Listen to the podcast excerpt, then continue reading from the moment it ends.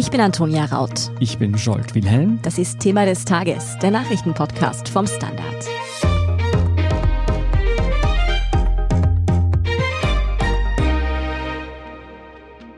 Eine junge Influencerin und ihr Verlobter machen sich auf einen Roadtrip durch die USA und am Ende kehrt nur der Freund zurück. Wenige Wochen später wird die Leiche der Frau gefunden und ihr Verlobter ist untergetaucht. Der mutmaßliche Mord an Gabby Petito beschäftigt die ganze Welt. Aber warum eigentlich? Ja, wir schauen uns heute an, was wir bisher eigentlich über die Ereignisse wissen und sprechen mit unserer Kollegin Nana Siebert darüber, wieso ein lokaler Kriminalfall so hohe Wellen schlägt und zwar auch international. Und danach sehen wir uns mit Petra Stuiber an, welche Faktoren eigentlich dafür sorgen, dass das Verschwinden von jungen, weißen Frauen immer ganz besonders viel mediale Aufmerksamkeit bekommt und wieso dieses selektive Interesse ziemlich problematisch ist. Der Fall fängt damit an, dass die 22-jährige Ernährungsberaterin Gabby Petito und ihr Verlobter Brian Laundry beschließen, eine Reise durch die USA und diverse Nationalparks zu machen. Sie schaffen sich einen Van an und statten ihn für ihr Nomadenleben aus. Von Anfang an wird alles auf Instagram und anderen Social-Media-Kanälen genau dokumentiert. I love the van. Since we left New York, I've only set up my hammock once. and now we're all the way in Utah, and luckily enough, I was able to set up my hammock on one of these trees. And we're kind of like in the desert. Very few trees. Am 2. Juli geht's von New York aus los zum Monument Rocks Natural Landmark und von dort geht's dann den ganzen Juli über hinweg nach und nach zu allen großen Naturdenkmälern und bekannten Plätzen, die es im mittleren Westen zu sehen gibt, also von Colorado Springs bis zum Bryce Canyon National Park. Diese idyllische Reise dokumentieren die beiden samt ihrer Erlebnisse nicht nur über die sozialen Medien, sondern sie sind auch immer im engen Kontakt mit ihren Familien. Die beiden kennen sich schon seit der Highschool und die beiden Familien sind sehr eng miteinander verstrickt. Da gibt es ein wirklich gutes Verhältnis untereinander. Nach ungefähr einem Monat gibt es dann die ersten Risse in diesem perfekt wirkenden Bild. Es scheinen erste Spannungen aufzutreten, zumindest sofern man das von außen sagen kann. Von 1. August bis zum 12. ist zum ersten Mal Funkstille. Das Paar postet nichts mehr auf Instagram oder in anderen sozialen Medien und am 12. August kommt es dann zu einem Zwischenfall. Das Paar wird nämlich unterwegs durch Utah von der Polizei aufgehalten, weil sie zu schnell und unsicher unterwegs sind. Von dem Vorfall gibt es eine Aufnahme, die von Bodycams der Polizisten stammt. What's your guys' names? Gabby. I'm Brian. Gabby, Brian, okay. What's going on? How come you're crying? I'm sorry, we've just been fighting this morning. Some personal issues. It was a long day. We were camping yesterday and camping got flies and stuff. I'm sorry. I'm sorry I hit the, the ja, und diese Aufnahmen zeigen, man kann schon hören, eine sehr aufgebrachte Petito, die davon spricht, Angstzustände und eine Zwangsstörung zu haben. Sie sei gerade dabei, einen Blog zu starten und stehe sehr unter Stress, weshalb es während der Fahrt zu einer Auseinandersetzung gekommen sei zwischen ihr und ihrem Verlobten. Some days I have really bad OCD and okay. I just I was just back of the before and I was apologizing to him and saying I'm sorry that I'm so mean. Ihr Verlobter Brian Laundry weist tatsächlich Verletzungen im Gesicht und an den Armen auf, scheint aber weniger aufgebracht zu sein. Er will auch keine Anzeige oder Beschwerde einbringen. You want to tell me about those scratches on your face? She had a cell phone in her hand. That's why I was pushing her away. Because I She, she wanted the, I locked the keys so I could walk away. I, I said, let's just take a breather and let's not. Bei der Aufnahme fällt auf, dass die Polizisten zwar sehr nett, freundlich und durchaus kompetent wirken, aber scheinbar auch mit Brian ein bisschen bonden, könnte man sagen, während sie Gabby eher das Gefühl geben, dass sie sich etwas hysterisch verhält. Dazu stehen die Aufnahmen auch noch im Kontrast zu einem nun veröffentlichten Notruf, der sich offenbar auf den vorangegangenen Streit des Paars bezieht, also bevor sie von der Polizei aufgehalten wurden. Der Anrufer sagt dabei eindeutig, einen Mann gesehen zu haben, der eine Frau schlägt, also anders als im Video dargestellt. What were they doing? Uh, we drove by and the gentleman was slapping the girl. He was slapping her? Yes, and then we stopped. They ran up and down the sidewalk. He proceeded to hit her hopped in the car and they drove off. Ja, jedenfalls die Polizisten beschließen nach dem Gespräch mit den beiden das Paar für eine Nacht voneinander zu trennen, um Ruhe in die Situation zu bringen. Aber am nächsten Tag geht die Reise weiter. Am 19. August startet Petito von ihrer Reise aus dann tatsächlich ihren Blog Nomadic Static. Am 24. August verlassen sie nach einem etwas längeren Aufenthalt Salt Lake City. Einen Tag später gibt Petito ihr letztes Posting auf Instagram ab. Ja, und am 30. August erhält Petitos Familie dann noch eine Textmitteilung von Gabby. Wie ihre Mutter im Nachhinein sagt, glaubt sie aber nicht, dass ihre Tochter die Nachricht verfasst hat. Schon die Nachrichten seit dem 24. August machten die Eltern immer wieder stutzig. So nannte Gabby zum Beispiel ihren Großvater plötzlich beim Vornamen, was sie laut ihrer Mutter sonst nie getan hat. Sie vermutet im Nachhinein, dass Brian mit Gabbys Handy die Nachrichten geschrieben haben könnte. Die letzte Nachricht, kein Empfang in Yosemite, belegt die Theorie, dass etwas mit den Chats nicht stimmen könnte, denn der Aufenthaltsort stimmt nachweislich nicht mit dem Fundort von Gabbys Leiche überein. Am 1. September kehrt dann Brian Laundry alleine von der Reise zurück in sein Elternhaus in Florida. Auch den Van des Paares fand die Polizei dort. Am 11. September, zehn Tage später erst, meldete Petitos Familie ihre Tochter schließlich als vermisst. Die Polizei suchte daraufhin Laundry und seine Familie auf, doch Brian schwieg beharrlich offenbar auf Anraten seines Anwalts. In der Zwischenzeit tauchen in sozialen Medien immer mehr Berichte von Menschen auf, die glauben, den Van, Gabby oder Brian gesehen zu haben. Ein anderes Paar, das ein ähnliches Nomadenleben führt, erinnert sich an ein Video, das sie in Wyoming aufgenommen haben. We were heading back on this long dirt gravel road. And we came across a white van that had Florida plates, a small white van. We were going to stop and say hi because we're from Florida too, but the van was completely dark, there was nobody there. Dieser Hinweis erweist sich dann als entscheidend nahe des Standorts, an dem sich der Van im Video befindet, wird am 19. September Gabbys Leiche gefunden. Wer sich nun fragt, wieso eigentlich Brian noch nicht Stellung genommen hat zu diesen Ereignissen, Nachdem er zurückgekehrt ist, wollte er eben erst keine Auskünfte geben. Schließlich hat seine Familie dann außerdem am 17. September bekannt gegeben, dass er bereits seit drei Tagen vermisst wird. Er ist offenbar in einen Nationalpark aufgebrochen, nur mit einem Rucksack und seitdem nicht zurückgekehrt. Die Polizei behandelt ihn nun als Person of Interest, also noch nicht unbedingt als Mordverdächtigen und tut alles, um ihn zu finden und zu Gabbys Schicksal einzuvernehmen. Ja, dass diese Geschichte allein für viel Aufmerksamkeit sorgen kann, ist offensichtlich. Aber Antonia, du hast dir jetzt angesehen mit unserer Kollegin Nana Siebert, wieso ein lokaler Fall internationale Wellen schlägt und wie Social Media in dieses Phänomen mit reinspielt. Ich bin schon sehr gespannt, was du herausgefunden hast. Bleiben Sie dran. Eine kleine Wohnung im Zentrum. Das wär's. Ich will ein richtiges Zuhause für meine Familie. Mein Traum ein Haus am See. Was auch immer Sie suchen, Sie finden es am besten im Standard. Jetzt Immosuche starten auf Immobilien der Standard.at. Nana, fangen wir noch mal ganz von vorne an. Eigentlich war Gabby Petitos Traum als Travel-Bloggerin so richtig durchzustarten. Ich habe heute in der Früh ihr Profil angeschaut. Da hat sie bereits eine Million Follower auf Instagram. Ihr Freund Brian Laundry immerhin 350.000.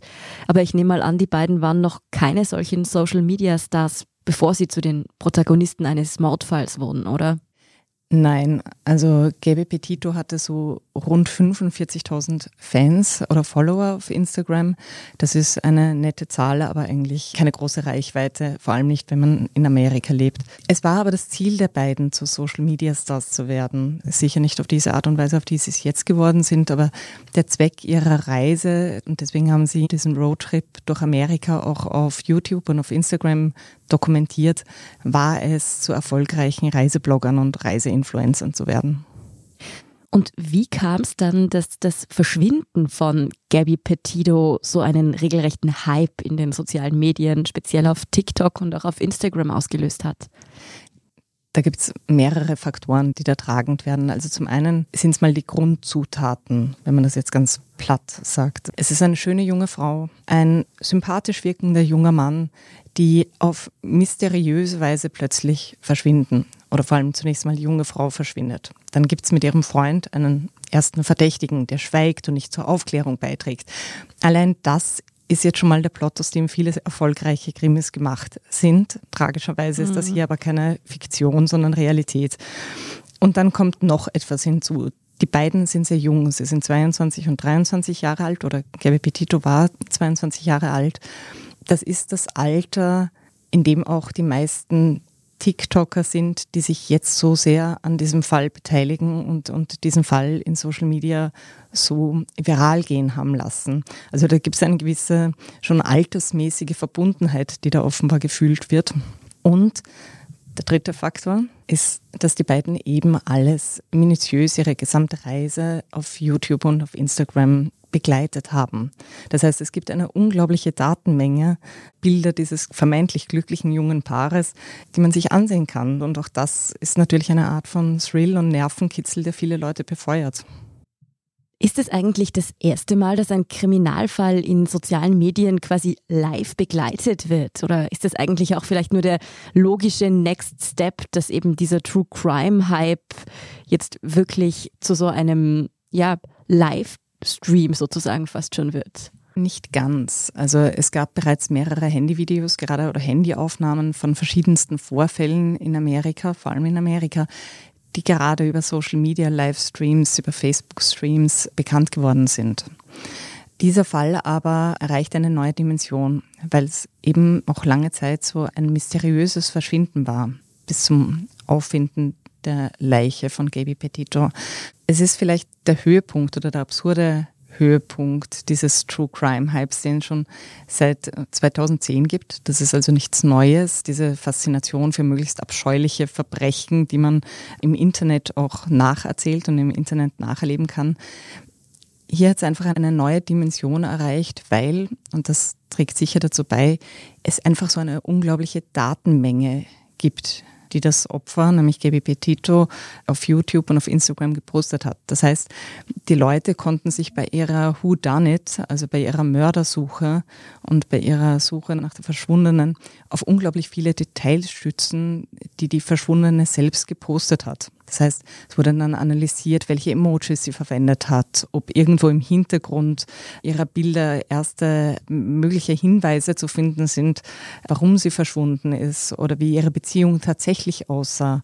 Es gab unter anderem zum Beispiel den Versuch nachzuvollziehen, ob manche der Bilder, die gepostet wurden, eigentlich schon viel früher entstanden sind aufgrund eines Nachwuchses ihrer Haare. Mhm. Also da wurde wirklich alles seziert, was Gaby Petito jemals ins Internet gestellt hat.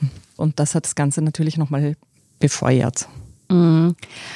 Ich muss ja ehrlich sagen, ich habe mir die Frage schon gestellt, wenn Influencerinnen und Influencer wie Gabby Petito es war bzw. werden wollte, ja wirklich alles aus ihrem Leben teilen. Also von Verdauungsproblemen über Geburten bis hin zu psychischen Krisen wird da ja wirklich alles doch sehr, sehr transparent dargestellt.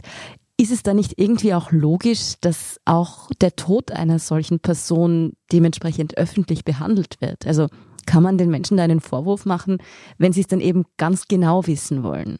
Ich glaube, man kann Menschen keinen Vorwurf aus ihrer Neugierde, aus ihrem Nervenkitzel, das sind grundmenschliche Neigungen, da kann man keinen Vorwurf machen. Man kann vielleicht einen Vorwurf darauf machen, wie dann versucht wurde, bestimmte Theorien zu entwickeln, Hinweise zu posten und aus Geltungssucht Gerüchte zu streuen. Dafür kann man Menschen einen Vorwurf machen.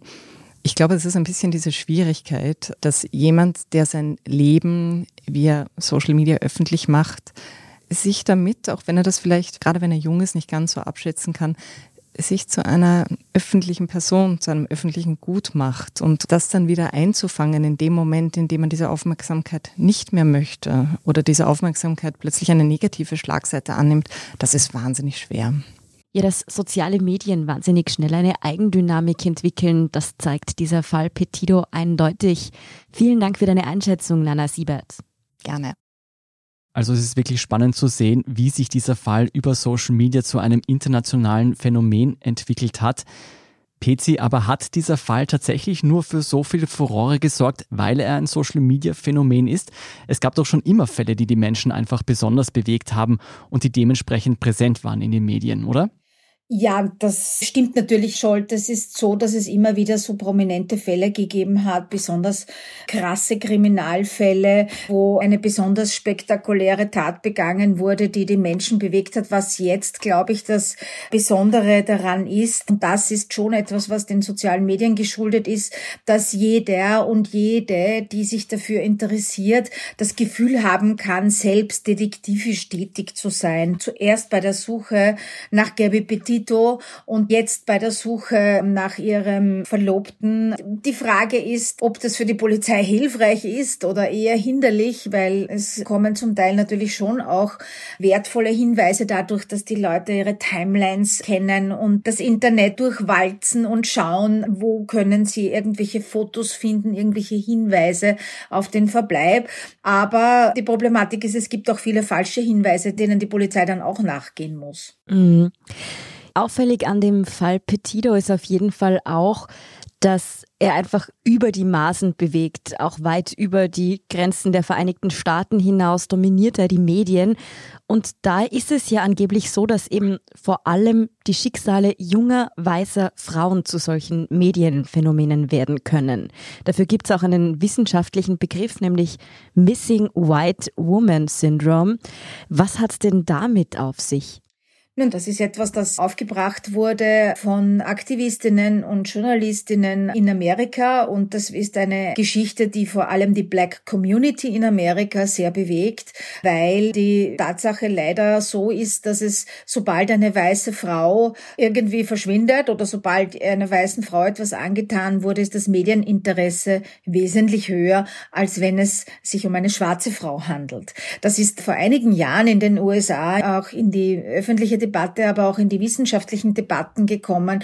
Und das ist einfach ein klarer Fall von Ungleichbehandlung auch durch die Medien, der sehr krasse Folgen haben kann. Kannst du dir erklären, warum das so ist? Naja, das ist ein Fall von Diskriminierung. Wohin wenden wir unsere Aufmerksamkeit? Was ist sozusagen das, wohin wir alle unseren Fokus richten? Und wer ist einfach als Opfer gar nicht vorhanden in unserer Wahrnehmung? Und das hat etwas mit Vorurteilen zu tun. Das hat etwas mit einer jahrhundertelangen Diskriminierung zu tun. Und das hat auch reale Folgen im wirklichen Leben. Welche Folgen wären denn das? Dass eben zum Beispiel schwarze Frauen oder Frauen, die Minderheiten sind, durch diese Unsichtbarkeit, der sie ausgesetzt sind, viel gefährlicher leben. Also wenn ein Täter mit Mord davonkommen will oder mit einer Gewalttat gegen Frauen, ganz krass formuliert, dann wird er das eher tun, wenn er jemanden mit Migrationshintergrund, wenn er jemand, der schwarz ist, umbringt, als wenn er eine weiße Frau mordet. Das ist eine ganz schwierige Debatte, weil das heißt natürlich nicht, dass man nicht darüber berichten soll oder dass es nicht in unserem Fokus von Aufmerksamkeit sein soll, wenn eine weiße heterosexuelle Frau umgebracht wird. Überhaupt nicht, ja. Es soll eher ein Weckruf sein, alles andere im gleichen Maße wahrzunehmen. Und das sollte uns allen zu denken geben. Ist denn eigentlich auch die Aufklärungsquote bei solchen Fällen eigentlich höher, wenn so viel darüber berichtet wird? Es ist immer so, wenn ein Fall spektakulär ist, dann stehen die Behörden unter einem besonderen Druck, einen besonderen Druck, Ergebnisse zu liefern. Das kann natürlich dann auch dazu führen, dass es zu falschen Ergebnissen kommt oder dass gewisse Hinweise nicht gesehen wird, dass also unschuldige Menschen dann verurteilt werden oder angeklagt werden zumindest oder zumindest im Verdacht stehen. Also das kann so unterschiedliche Folgen haben. Ich glaube, um die Aufklärungsquote geht's eigentlich gar nicht. Im Grunde genommen geht's eigentlich darum, dass wir Daten über Gewalttaten gegen die Frauen, und da komme ich jetzt eigentlich schon auf die österreichische Ebene, viel besser erfassen müssen. Also wir sind eigentlich bei der Erfassung von Daten, was Gewalttaten gegen Frauen betrifft, europaweit relativ säumig und relativ weit hinten.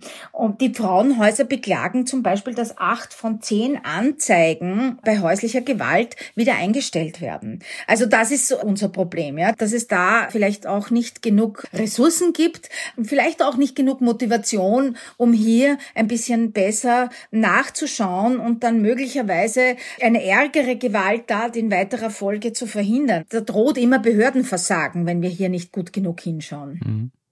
Und ich nehme an, wenn gewisse Opfergruppen gar nicht gesehen werden, dann ist es diese Datensammlung, diese Aufarbeitung auch nicht zuträglich. Sag mal, du hast vorher schon angeschnitten, der Begriff Missing White Woman Syndrom, das ist vor allem im angloamerikanischen Raum bekannt. Ist es denn auch hier eine Problematik hier bei uns in Österreich? Also ich würde das schon so sehen, natürlich in abgewandelter Form. Aber es ist schon so, wenn von Femiziden die Rede ist, dann sind wir kurz schockiert. Es gibt ein paar Fälle, die uns sehr bewegen, wie zum Beispiel der Fall jener jungen Trafikantin, die von ihrem Lebensgefährten umgebracht wurde. Wie der Fall der Frau, die mutmaßlich von diesem bekannten Bierwirt umgebracht wurde. Aber sind wir uns da ganz ehrlich, geht es da um die Frauen? Wir beachten die Situation der Opfer viel zu wenig. Wir sprechen sehr viel über die Täter.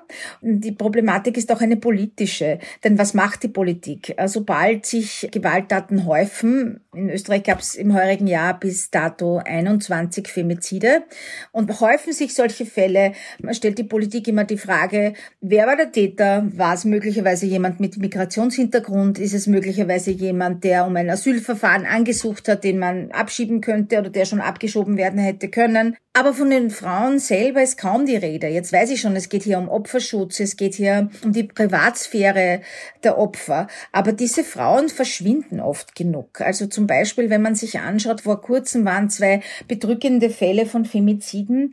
Und da wissen wir, das waren Frauen mit somalischem Hintergrund. Eine Frau, die sich von ihrem Partner getrennt hat und deren Freundin wurden ermordet. Und wir wissen, wir haben eigentlich alle Medien viel zu wenig darüber berichtet wird. Und da nehme ich uns alle Medien in die Pflicht, auch den Standard. Wir versuchen es immer. Es ist immer eine Abwägung. Was ist Sensationalismus, den wir nicht wollen? Wir wollen da nicht hineinschnüffeln und intime Details erzählen, aber es geht auch darum, diese Opfer sichtbar zu machen. Das sind Menschen, denen das Leben genommen wurde. Und wir haben einen Fokus, der oft medial viel zu stark jetzt auf den Tätern ist. Also versteht mich nicht falsch. Natürlich, man muss mit den Tätern arbeiten. Man muss mit ihnen lange arbeiten, schon bevor es zu diesen Gewalttaten kommt. Das ist übrigens das nächste Thema. Aber dennoch, wir müssen auch diese Frauen sichtbar machen. Und die Frage ist, ob wir sie auch deswegen nicht sichtbar machen, weil sie möglicherweise uns nicht so interessant erscheinen, weil sie Migrationshintergrund haben, weil sie nicht äh, prominent sind, was auch immer. Und man kann eigentlich nur sich vornehmen, in Zukunft auch wirklich einen größeren und ernsthafteren Fokus auf den Opfern zu haben damit ich das jetzt richtig verstehe, eigentlich sollte man sich mehr auf das Schicksal der Opfer konzentrieren und auf deren Geschichte und nicht die Orge-Story dahinter, so wie das eben bei solchen skandalisierten Fällen eben oft gemacht wird? Ich bin jetzt auch gegen die Verkitschung von tränenreichen Stories über mhm. ein schreckliches Frauenschicksal. Ich bin sehr dafür, dass wir vor allem einmal die Strukturen beleuchten. Das Wort Femizid verwendet man, um damit auszudrücken, dass ein strukturelles Problem hinter der Tötung einer Frau steht, ja. Und dieses strukturelle Problem, das haben wir alle mal in Österreich. Und wenn man sich auch anschaut, einzelne Fälle, bis es zu dieser Eskalation kommt, das ist selten so, dass das quasi aus dem Nichts heraus plötzlich geschieht ein Mord. Das sind oft Dinge, die sich angekündigt haben, wo nicht die Hilfe da war, wo sie sein hätte sollen. Und das sind die Dinge, auf die wir hinschauen müssen. Und das ist das, wo auch die Politik letztlich hinschauen muss. Und das wird sie wohl nur tun, wenn die Medien Medien keine Ruhe geben und immer wieder den Finger auf die Wunde legen. Mhm. Jetzt ist es ja so, dass bei diesem aktuellen Fall noch nicht alles bekannt ist. Wir wissen ja nicht, wie die Tat genau vor sich gegangen ist. Was mich aber noch interessieren würde, woran liegt es, glaubst du, dass vor allem über Morde an jungen weißen Frauen berichtet wird und nicht öfter zum Beispiel über Morde an Männern? Oder ist es einfach ein Denkfehler und liegt es einfach daran, dass Männer einfach öfters die Täter sind als Frauen? Naja, sagen wir mal so, jede fünfte Frau in Österreich ist ab 15 Jahre ist körperlicher sexueller Gewalt ausgesetzt. In Deutschland passiert jeden dritten Tag ein Mord an einer Frau oder eine Gewalttat an einer Frau. Österreich ist das einzige EU-Land, in dem mehr Frauen als Männer getötet werden. Und in ganz vielen Fällen sind die Täter Männer das ist halt schon der Punkt. Und ich habe jetzt die Zahlen der USA nicht parat, aber ich denke, da wird es nicht viel anders sein. Aber aus diesen Zahlen kann man eben auch herausnehmen, dass ähnlich viele Männer wie Frauen ermordet werden. Wie erklärst du dir denn das, dass Morde an Männern seltener im Fokus der medialen Berichterstattung stehen? Ich glaube, was das Besondere an Femiziden ist, ist ja die Tatsache, dass sie in einem scheinbar sicheren Umfeld passieren. Zu Hause oder in einer sehr engen Nähe zum Partner, zum Lebensgefährten, zum Ehemann, also in einem Umfeld, wo jemand, der behauptet, jemand anderen zu lieben, zum Gewalttäter wird. Das ist ja die besondere Perfidie, eine Liebe, die sich als total toxisch herausstellt und die dann sozusagen zurückfeuert und für die Frauen zur tödlichen Bedrohung werden kann. Das ist bei Morden an Männern meistens anders. Das ist nicht etwas, das jetzt mit häuslicher Gewalt so stark konnotiert ist, sondern da wird dann sehr stark berichtet, auch zum Beispiel, wenn es zur Ermordung von jungen schwarzen Männern kommt durch die Polizei in den USA. Also so ist es ja nicht. Wir haben jetzt da schon langsam auch ein bisschen einen anderen Fokus drauf, was ja gut ist. Es gibt Mord im Drogenmilieu, was auch immer. Das ist eine andere Struktur als Femizide, die in einem häuslichen Umfeld passieren oder in einem sehr privaten Umfeld in einer scheinbaren Sicherheit, die dadurch ganz massiv zerstört wird. Und ich denke, dass da das schon den Unterschied macht.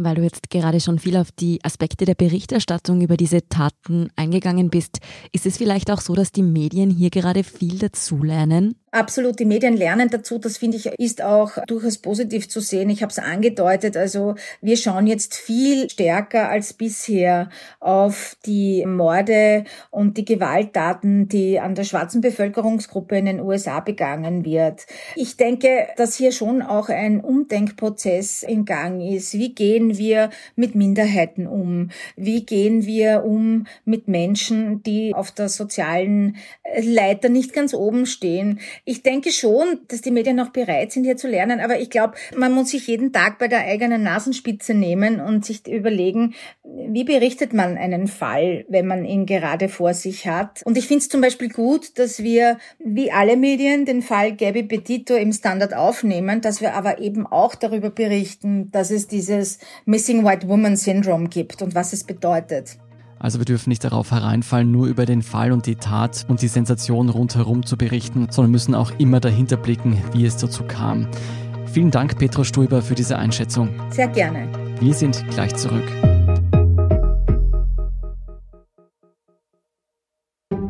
Ein Job mit mehr Verantwortung wäre super.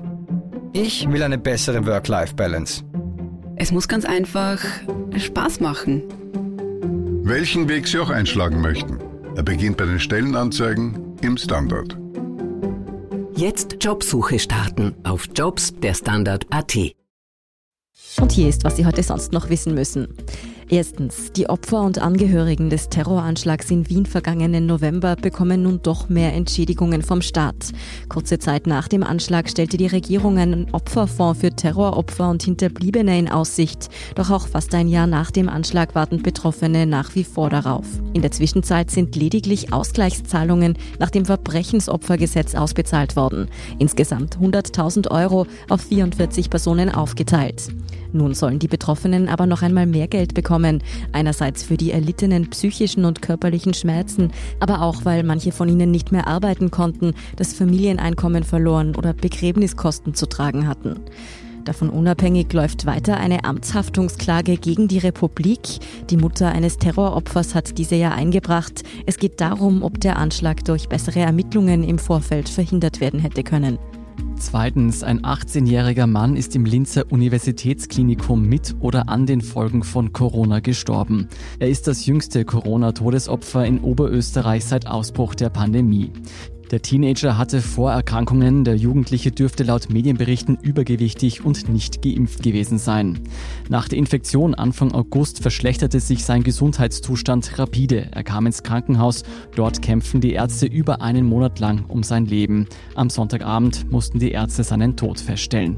Mit Stand Donnerstag 7 Uhr befanden sich in Oberösterreich 41 Covid-19-Patienten in intensivmedizinischer Behandlung. 37 von ihnen sind laut Krisenstab nicht voll immunisiert. Und drittens, mehrere Aktivistinnen und Aktivisten von Greenpeace haben am Donnerstag den Vorraum des Büros des Wiener SPÖ-Bürgermeisters Michael Ludwig besetzt. Und zwar um den sofortigen Stopp des Lobautunnels und der geplanten Stadtstraße Aspern zu fordern. Ein zehn Meter langes Transparent mit den Worten Lobau bleibt wurde auf dem Gerüst des westlichen Rathausturms platziert. Laut NGO waren es rund 20 Personen, die gegen 8 Uhr früh im Rathaus protestierten. Bürgermeister Ludwig kritisierte wenig überraschend die Aktion. Mehr zu dieser Widerstandsaktion gegen den Bau des Lobautunnels und die weiteren News zum aktuellen Weltgeschehen finden Sie wie immer auf der Standard.at. Danke fürs Zuhören und all jenen, die uns auf Apple Podcasts oder Spotify folgen, uns eine nette Rezension geschrieben oder eine 5-Sterne-Bewertung gegeben haben. Und ein ganz besonders großes Dankeschön all jenen, die unsere Arbeit mit einem Standard-Abo oder einem Premium-Abo über Apple Podcasts unterstützen. Das hilft uns wirklich sehr, also auch gerne allen Freundinnen und Freunden weiterempfehlen. Falls Sie Verbesserungsvorschläge haben oder Ihnen ein Thema ganz besonders auf der Seele brennt, dann schicken Sie uns am besten eine E-Mail an podcast.derstandard.at. Ich bin Antonia Sonja Raut. Ich bin Scholt Wilhelm. Baba und bis zum nächsten Mal.